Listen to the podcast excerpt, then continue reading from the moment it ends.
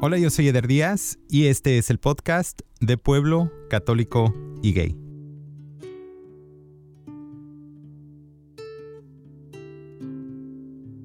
Antes de escuchar la historia del día de hoy, te quiero agradecer tu tiempo, que estés escuchando este episodio en este momento. Gracias, muchísimas gracias. Si te gusta lo que escuchas, acuérdate de compartirlo, por favor, para que estas historias lleguen a muchísimas personas. Si te gusta también lo que escuchas, te encargo que nos busques en iTunes y nos regales 5 estrellas si puedes y si no es mucho pedir. Y por supuesto, eh, puedes seguir en contacto con nosotros a través de Instagram, búscanos como de Pueblo Católico y Gay. La idea de este podcast es que es para todos. Si quieres contar tu historia, mándame un mensaje directo con muchísimo gusto. Agendamos para que estés aquí pronto y puedas contar tu historia. Todos los lunes tengo un tema nuevo o una historia nueva. Acuérdate de suscribirte si es la primera vez que escuchas el podcast para que estés pendiente de los próximos capítulos. Y ahora sí, vamos a escuchar la historia del día de hoy. Mi nombre es Marcos Zamora Sánchez y soy de Rancho nacido en Colima, México, y no necesariamente practico ninguna religión, pero sí me considero una persona muy espiritual. Y mi identidad, ah, me identifico como una persona de género no binario y una persona queer. Bienvenido al podcast, Marcos. Gracias por tenerme. ¿Cómo has estado? Muy bien. Ya hace como una década que no nos vemos. Aproximadamente. Para las personas que están escuchando, Marcos y yo tomamos clases juntos en la universidad hace... Uh. ya, ya hace, ya hace varios años. Hace varios años y me da muchísimo gusto escuchar del trabajo que estás haciendo. Gracias. Porque he escuchado bastante, no nada más del podcast que haces, también he escuchado de el Queer Oasis. Queer Healing Oasis. Queer Healing Oasis que tienes acá en el Valle de San Fernando, en el sur de California. Sí, es mi pequeño consultorio que tengo en la ciudad de San Fernando. Lo abrí desde el noviembre del año pasado y um, de allí los servicios que provee Queer Healing Oasis es consejería individual y también diferentes talleres para entrenar otros terapeutas. Muchas felicidades. Gracias. Por tu trabajo. Ahorita al ratito vamos a platicar más a detalle de todo eso y de tus logros profesionales. Eh, te he visto últimamente también aquí en la tele en Univisión 34. Me da muchísimo gusto, de verdad que me da muchísimo gusto. Pero quiero comenzar desde el principio. Platícame un poquito de tu infancia y de Colima. Pues nací en un ranchito que se llama Tepames, en Colima, México. Me trajeron mis padres acá a los Estados Unidos de, a la edad de seis meses. yo crecí acá en el sur de Los Ángeles y crecí documentado hasta la edad de los 17 años. ¿Cómo fue crecer así aquí en el sur de California? Oh, la verdad, creo que la primera vez que me di cuenta que no tenía papeles fue en middle school y quería trabajar en ese programa de Clean and Green y creo que estaba en el octavo grado y ya tenía la edad para aplicar y apliqué y pues no tenía seguro social y esa idea pues no ocurrió. de ahí en más, ¿cómo fue tu niñez? ¿Cómo la recuerdas? ¿Cómo te recuerdas a ti? Me recuerdo como una persona que siempre cuestionaba casi todo lo que estaba pasando en la casa. Cuestionaba los roles de por qué mi mamá era la única que cocinaba, la única que limpiaba. También cuestionaba lo que hacía mi papá o lo que no hacía mi papá. Y también las diferentes cosas que, mis padres nos ponían a hacer a mí y a mis hermanos. Y siempre notaba que nos trataban diferentes ya si uno era, por ejemplo, hombre o mujer. Yo siempre creo que siempre me la pasaba cuestionando mi sexualidad, cuestionando no tanto mi género en ese entonces, pero sí cuestionaba mi sexualidad, aunque en ese tiempo no necesariamente sabía que eso era lo que estaba haciendo. Sí me acuerdo una vez, por ejemplo, como estaba en el quinto grado y yo escribiendo una carta a, a, una compañera de clases que me gustaba, pero nunca se la di porque también escribía letras para los, los otros niños que sí también me gustaban, pero yo siempre me cuestionaba por qué es correcto o por qué está bien darle elogios a, a la persona del sexo opuesto, pero no a la misma persona del mismo sexo. ¿De dónde crees que venía ese cuestionamiento? Porque me imagino que de tu casa no. Me imagino que en tu casa te estaban criando de una manera muy tradicional, ¿no? Sí, La verdad no sé, siempre, siempre yo era una persona muy, muy curiosa y una persona que creo que yo estaba basando en lo que yo estaba viendo en una parte, yo lo veía como algo injusto. ¿Por qué tratar a las personas diferentes? No, nunca, nunca yo entendí por qué mi mamá era la persona que cocinaba y la última persona en comer era como una fórmula que no nunca entendí y siempre estaba cuestionando, aunque no necesariamente lo estaba vocalizando. Ya. Cuando tenías eh, ya más o menos tus 13, 14 años, ¿ya te entendías un poquito más en tu identidad personal? Creo que no. Siempre estaba cuestionando más las ideas, los roles, por qué teníamos que hacer esto o lo otro, pero no necesariamente me sentía tan cómodo en ese entonces de cuestionar mi sexualidad. Creo que empecé a cuestionar mi sexualidad un poco más en high school, ya sea como los 17, 18 años. Ok. Entonces, durante todo este tiempo, ¿qué significaba para ti, por ejemplo, ver a una persona que era gay? Pues siempre los teníamos, ya sea que los vecinos o ya sea la persona que nos estaba cortando el pelo.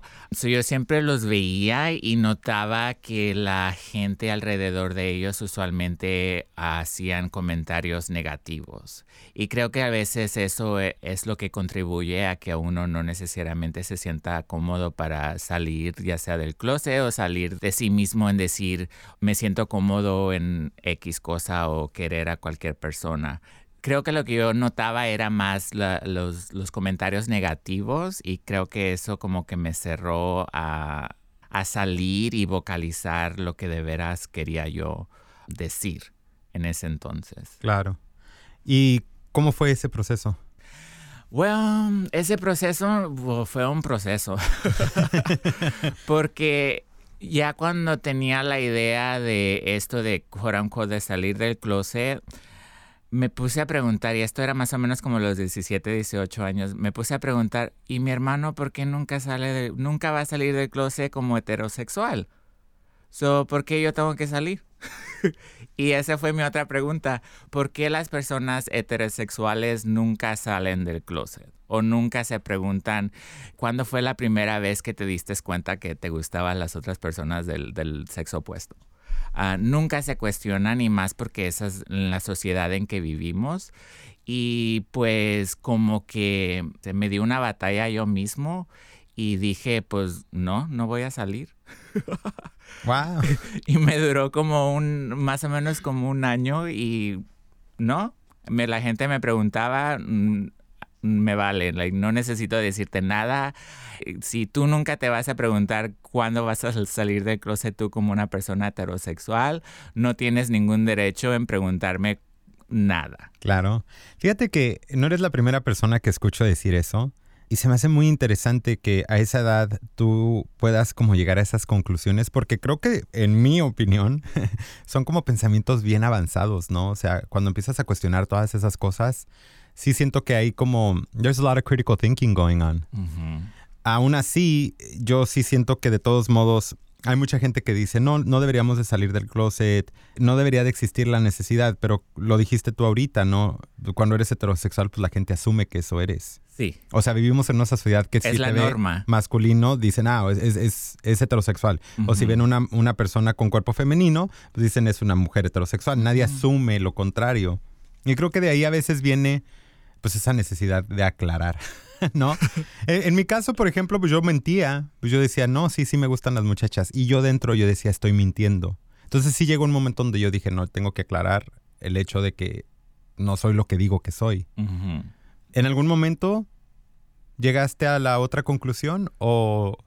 Sí, soy una persona muy crítica que siempre está pensando hasta de más, creo. Pero también luego, como te digo, todo esto fue un proceso y luego me puse a preguntar que yo tenía una plataforma y si yo utilizo esta plataforma de una manera que ojalá pueda ayudar a otras personas en, sentirse cómodas de sí mismos, si yo necesito salir del closet, entonces lo voy a hacer. Y entonces eso como que me, me, dio otra perspectiva también diferente en, por ejemplo, cuando las personas, niños o niñas que van creciendo y notan a otras personas que se sienten cómodas de sí mismo, creo que nos están viendo como role models, ya como ejemplos. Y para mí eso es más que no que necesito validez, pero sí me vale, se dice, se siente bien uno en decir qué es lo que soy, me siento bien como soy y puedo ser un ejemplo para otras personas que tal vez no se sientan seguros de sí mismos para ellos poder salir también. Claro. Nos dijiste otra cosa muy importante, que creciste como indocumentado hasta aproximadamente la edad de 17 años. Platícame sobre cómo fue lidiar con eso también siendo adolescente. O creciendo, creo que parte de lo que hacen nuestros padres en protegernos es no necesariamente decirnos que no tenemos papeles. Y uno creciendo acá como primera generación no, no sabe qué significa eso. Y más hasta, por ejemplo, cuando estamos aplicando ah, por trabajos, porque creo que ahí es ya cuando nos damos cuenta qué tanto es la necesidad de tener un seguro social aquí en los Estados Unidos. Y también uno se va, está notando más las injusticias que, que, pasan. Yo estaba, creo que más o menos en segundo grado cuando pasó el Proposición 187 aquí en California, que eso me hubiera quitado a mí de ir a la escuela y de recibir diferentes recursos sociales. Y estaba en segundo grado, o eso hubiera significado que ni a la escuela pudiera ir yo porque no tenía papeles. Pero obvio, una persona de ocho años no está pensando en cómo necesariamente todo esto del sistema me está perjudicando creo que aprendí un poco más ya cuando estaba en la high school porque ya estaba notando, ok, si no tengo seguro social, no voy a poder aplicar para ayuda financiera, no voy a poder aplicar para ciertas becas, no voy a poder hacer esto, no voy a poder hacer lo otro. Yo creo que ahí es ya cuando me estaba yo notando que de veras iba a necesitar este seguro social para sobresalir, quote unquote. Y creo que allí fue cuando como que se me quitaron totalmente las ganas de seguir estudiando y ni siquiera a, como que apenas salir a panzazos la, la high school. ¿Y después a la universidad? No. Ah, ah, los papeles los conseguí a los 17. Eso fue, ya estaba en senior year de, de high school, pero no apliqué para universidades, no apliqué para becas, no apliqué para ayuda financiera, nada. So, después de la high school seguí a Santa Monica College. Hice creo que como un semestre y ni siquiera salí ese semestre porque dejé de ir. Pero como fui a una escuela, ¿cómo se dice? Gifted. I don't know. What do you mean? So, yo estaba en el programa Magnet y mi high school era Venice High School. Me ponían a tomar diferentes clases que fueran utilizadas para ir a, la universidad y nos empujaron a aplicar a las Cal States. So, aunque no quisiera yo, me hicieron aplicar a cinco Cal States y esas cinco me dijeron que no me aceptaron pero luego recibí una letra de Northridge diciendo que, y esto fue un año después, diciendo que si no me registraba para las clases, que iba a perder mi admisión a la escuela. Y eso me agarró a mí como de sorpresa porque yo dije, nunca me aceptaron desde el principio, o yo no sé por qué estoy recibiendo esta carta. Pero ¿qué puede ser lo peor que pueda pasar? me registré de las clases y aquí estoy. ¿Te graduaste? nunca fui, nunca fui aceptado a la universidad. Se equivocaron y luego me mandaron una carta diciéndome que si no me registraba para las clases iba a perder mi admisión. Apliqué y luego de allí apliqué para ayuda financiera que no me ayudaron, pero pude recibir loans, unos préstamos para la escuela. Y después estudiaste tu maestría. Y después de allí, sí, me gradué de Northridge con mi licenciatura en estudios chicanos y luego de allí fui a la Universidad del Sur de California para recibir mi maestría en trabajo social. El otro día escribiste un post muy bonito en Instagram sobre tu camino hacia USC. ¿Me lo compartes, por favor, porque me gustó? yo crecí más o menos como menos de una milla de USC. So, esa escuela aunque es privada, no mucha gente que vive allí sabe lo que es una escuela privada. Obvio, yo crecí yendo a la escuela elemental, a la escuela intermedia, que son, estaban dos, a dos bloques de mi casa, y luego de allí me fui a Venice, que ya tenía que tomar un, autobús para irme a esta escuela. So ya para, para según ir al colegio, mi mamá de decir, oh, ¿por qué no vas a la USC? Ahí está más cerquitas, ¿para qué tienes que ir a la Northridge?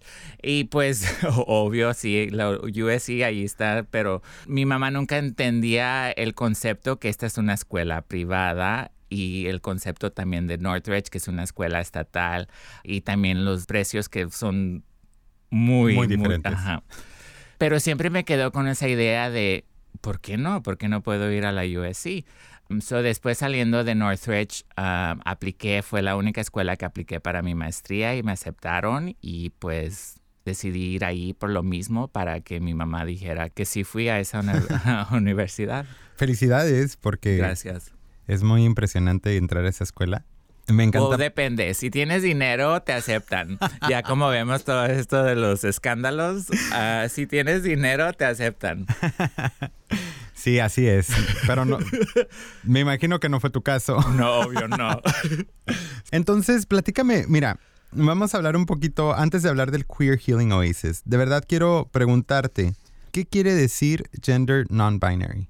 Gender non-binary o género no binario significa que es una persona que no necesariamente ah, se siente cómodo o cómoda de un género como lo veo yo, contribuimos de las dos partes. sabemos que tenemos aspectos femeninos y también tenemos aspectos masculinos y nos gusta incluir los dos y no necesariamente estamos limitados, limitados a, un, a un cierto género. En este caso, por ejemplo, si yo hablo de ti, ¿yo me referiría a ti como un hombre o...? No. Ok ni como un hombre ni como una mujer tampoco. Entonces, así, a ti yo me referiría correctamente de qué manera.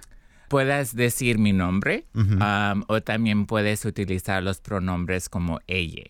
Ella. en vez de decir él o ella, puedes decir ella. ¿Qué? a ella le gusta las pupusas. ella fue a USC. Ella fue a USC, sí. ¿Cómo se lo explicas y de verdad, de verdad, no, no estoy tratando de sonar ignorante ni mucho menos ofenderte, pero ¿cómo le explicas eso, por ejemplo, a tus papás? Bueno, es difícil de explicar, pero ¿cómo se dice? Es parte de, de tratar de aprender un lenguaje que primero no es de nosotros, porque sabemos que el español no es una lengua indígena de muchos de nosotros. so, creo que es una manera de tratar de ser lo más inclusivo que una persona puede ser. y como vemos, los, los lenguajes evolucionan y creo que esta es parte de lo que estamos haciendo ahorita. Mucha gente utiliza la X. ahorita también está habiendo un movimiento para incluir las letras E al final, para hacerlo no binario. Claro.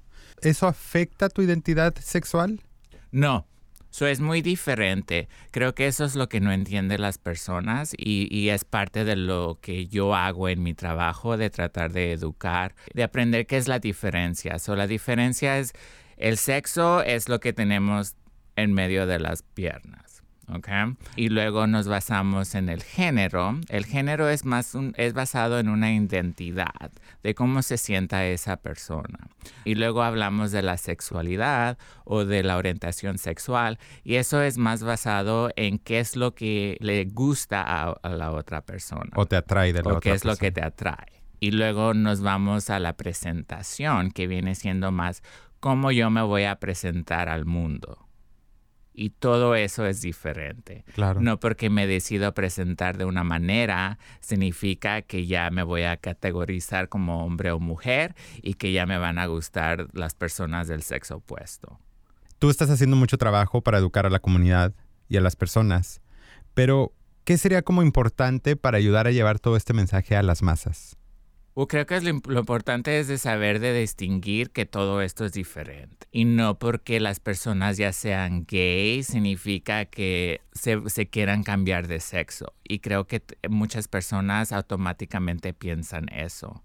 So, tenemos que aprender que son diferentes y no por ser transgénero también significa que eres gay. Hay muchas personas que son transgéneros que son heterosexuales. Sí y que les gusta a las personas del sexo opuesto. Y también hay personas que son transgéneros que también son gay. Cuando una persona es parte de la comunidad LGBTQ, normalmente enfrenta en algún momento bullying o momentos incómodos, ¿no? De, comentarios que se hacen alrededor, de señalamientos. Creo que para la comunidad queer es todavía mucho más porque creo que a veces no nada más vienen de la comunidad de afuera, a veces vienen dentro de la misma comunidad. Porque a veces las personas de la comunidad LGBTQ no entienden, creo yo, es mi opinión, es lo que yo he visto. ¿Tú has visto ese tipo de discriminación? Sí, siempre. ¿Qué ejemplo quieres oír? Los ah. que tengas. well, yo personalmente he sido discriminado en el trabajo, específicamente por el pelo largo que tengo. Y dicen que no es profesional, no lo entiendo porque hay muchas personas con el pelo largo que son muy profesionales. So, también depende de cómo uno se presenta. También eso, o sea, no, no muchos empleadores están cómodos. Uno en platicar de todo esto y dos de hacer un, un espacio laboral seguro para todos. Claro, porque por ejemplo, la gente que no puede ver a Marcos, y, espero que esté bien que te describa un poquito. Tienes una barba muy pronunciada.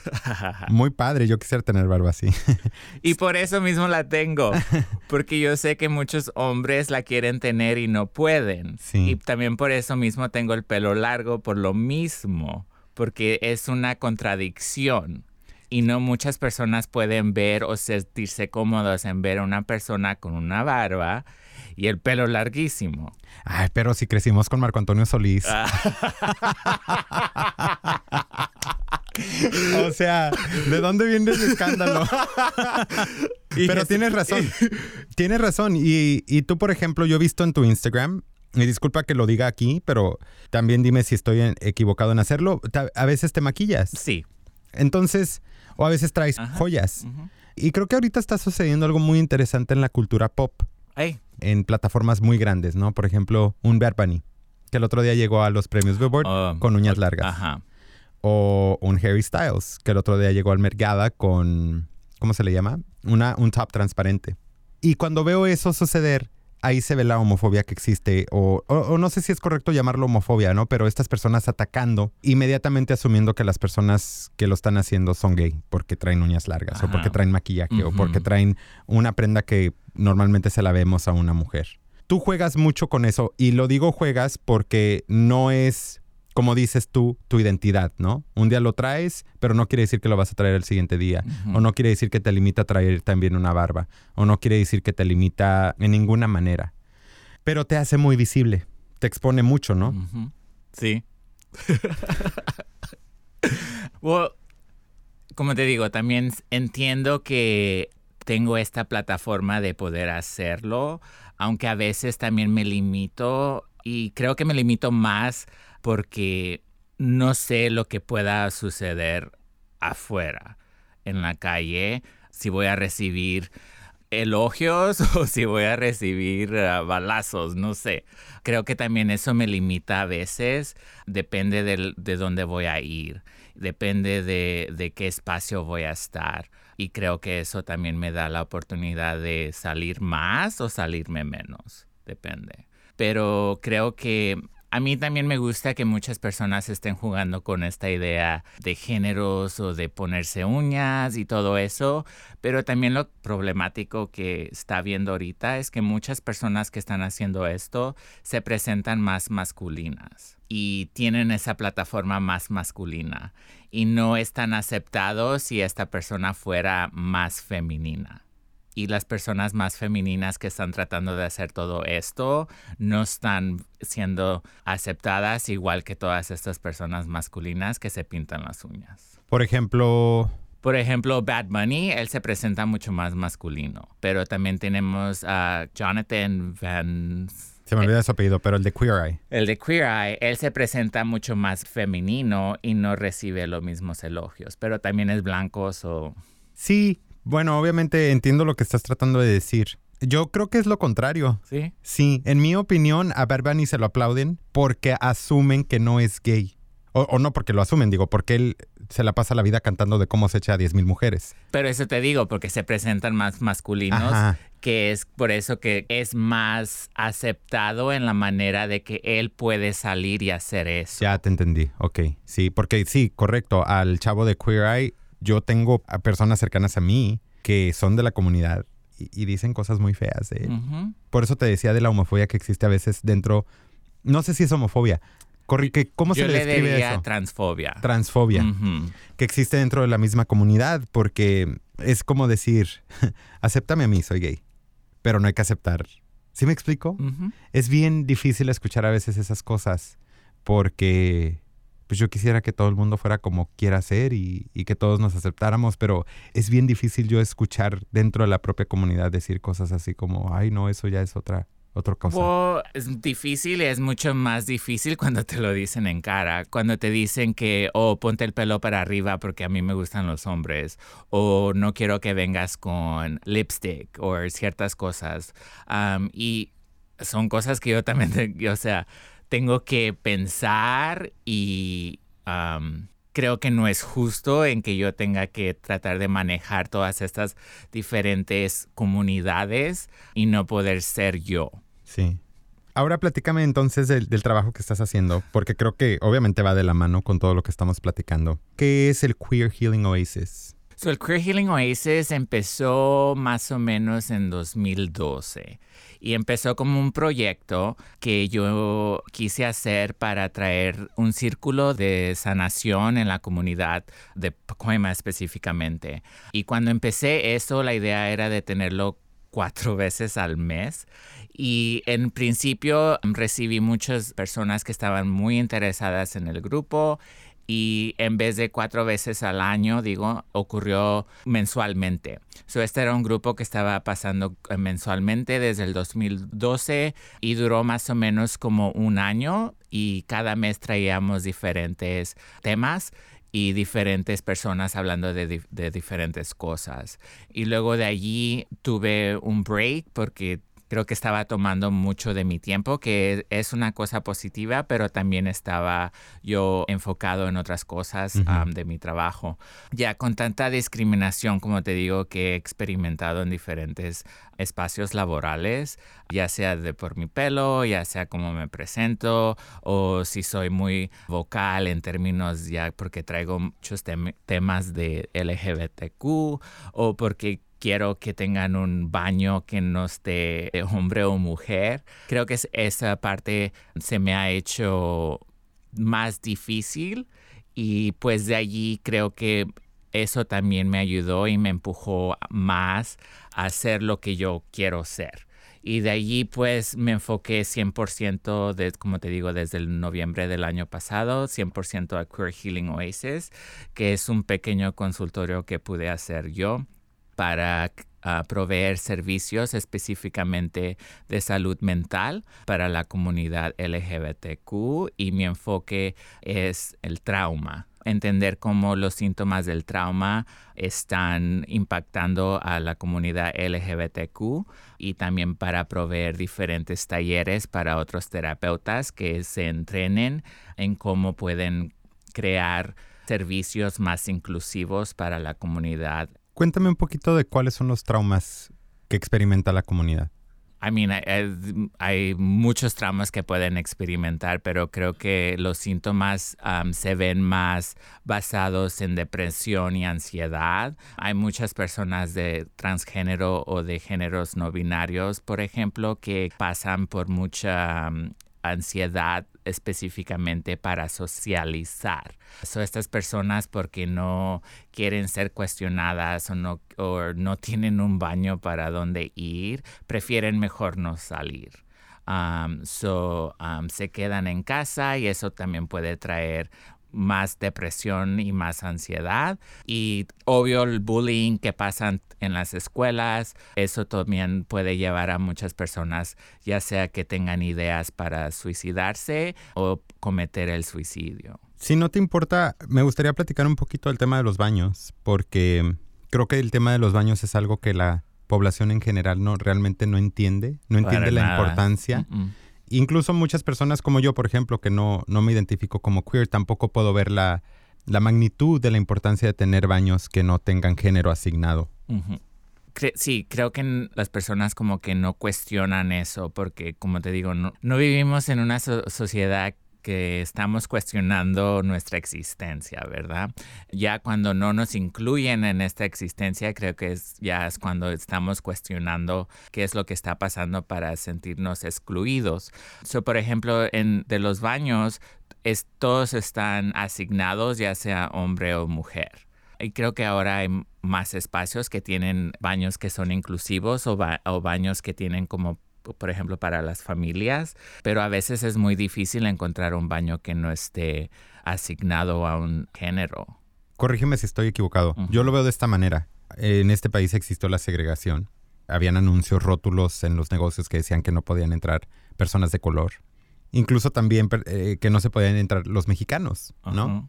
Entonces yo me imagino que para una persona que es gender non-binary, ver un rótulo que diga hombre o mujer, sienten lo mismo. Sí, y es muy exclusivo y a veces es ahí cuando puede ocurrir mucha violencia con la comunidad porque si por ejemplo si entro yo a un baño de hombres con mis tacones y mi maquillaje eso me pone en una en una situación muy vulnerable. Igual para una persona que quiera entrar al, al baño de, opuesto y nomás quiero ir al baño no quiero estar pensando si voy a salir con vida del baño o si me van a, no sé, acosar, acosar o lo que pueda ocurrir adentro del baño. ¿Qué otra cosa del mundo cotidiano tiene como el mismo significado que el baño para alguien como tú? Creo que el, el baño, o ya sea también que la gente automáticamente crea que nosotros nos identificamos de ciertas maneras. Creo que la gente no prefiere asumir que preguntar. Y creo que ese es el problema que tenemos, que mucha gente se está deteniendo en hacer preguntas.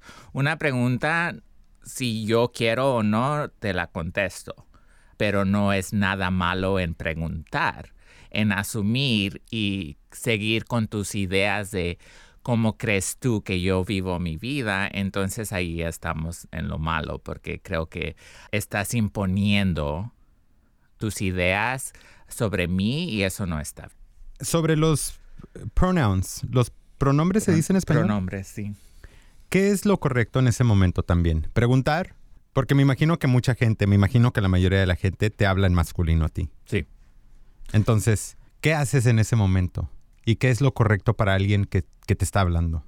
Ah, depende. Creo, eh, que vivimos, o yo creo que tener una sociedad en cual las personas pueden aprender, creo que es más valioso en que yo me ponga, ¿cómo se dice? En que yo me enoje y luego reaccione de una manera negativa, porque creo que eso también no crea un espacio donde podamos entendernos. A veces lo dejo pasar porque las personas a veces ni siquiera saben lo que es pronombres y también, como te digo, depende de ya sea a los diferentes espacios donde estoy platicando. Si, si yo estoy en un espacio con personas educadas, con personas que saben bien el español, entonces sí me voy a poner a decirles que tienen que utilizar mis pronombres correctos. Pero para cualquier persona cotidiana, yo entiendo que no es algo ah, necesariamente que estamos pensando,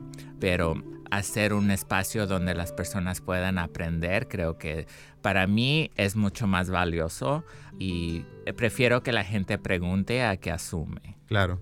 Muchísimas gracias por tu honestidad y por dejarme hacerte todas las preguntas que te hice. Te lo agradezco mucho.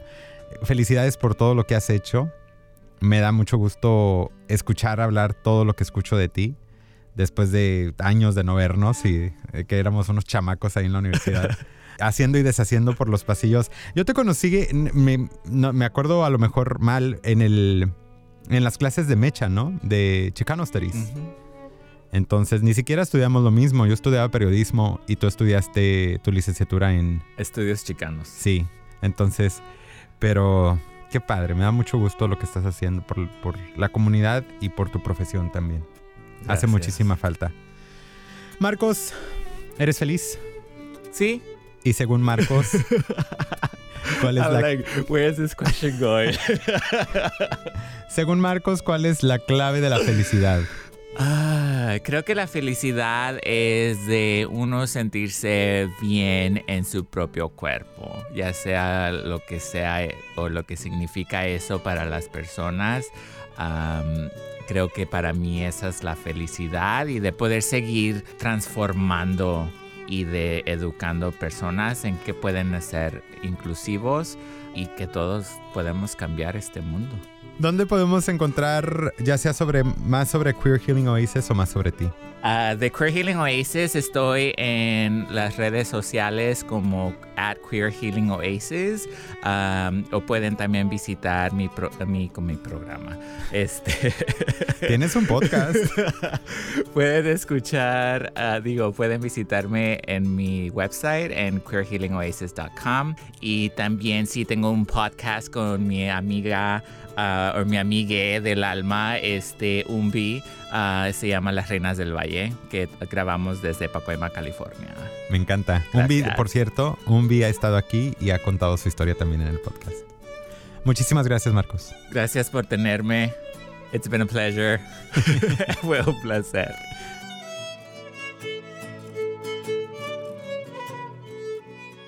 Muchísimas gracias por escuchar este episodio. Una vez más, te agradezco muchísimo el tiempo, que nos des la oportunidad de acompañarte donde quiera que me estés escuchando.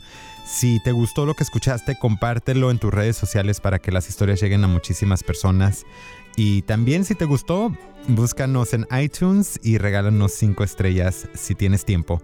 Acuérdate que todos los lunes hay un episodio nuevo con un tema nuevo o una historia nueva. Suscríbete si es la primera vez que escuchaste para que estés pendiente de los próximos capítulos. Y si tienes ganas de contar tu historia, con mucho gusto lo hacemos. Mándame un mensaje directo, búscame en Instagram como de Pueblo Católico y Gay y agendamos para que estés aquí y puedas contar tu historia. Una vez más, gracias por tu tiempo. Yo soy Eder Díaz y yo soy de pueblo católico y gay. Y yo soy de rancho. Muchas gracias, Marcos. Thank you.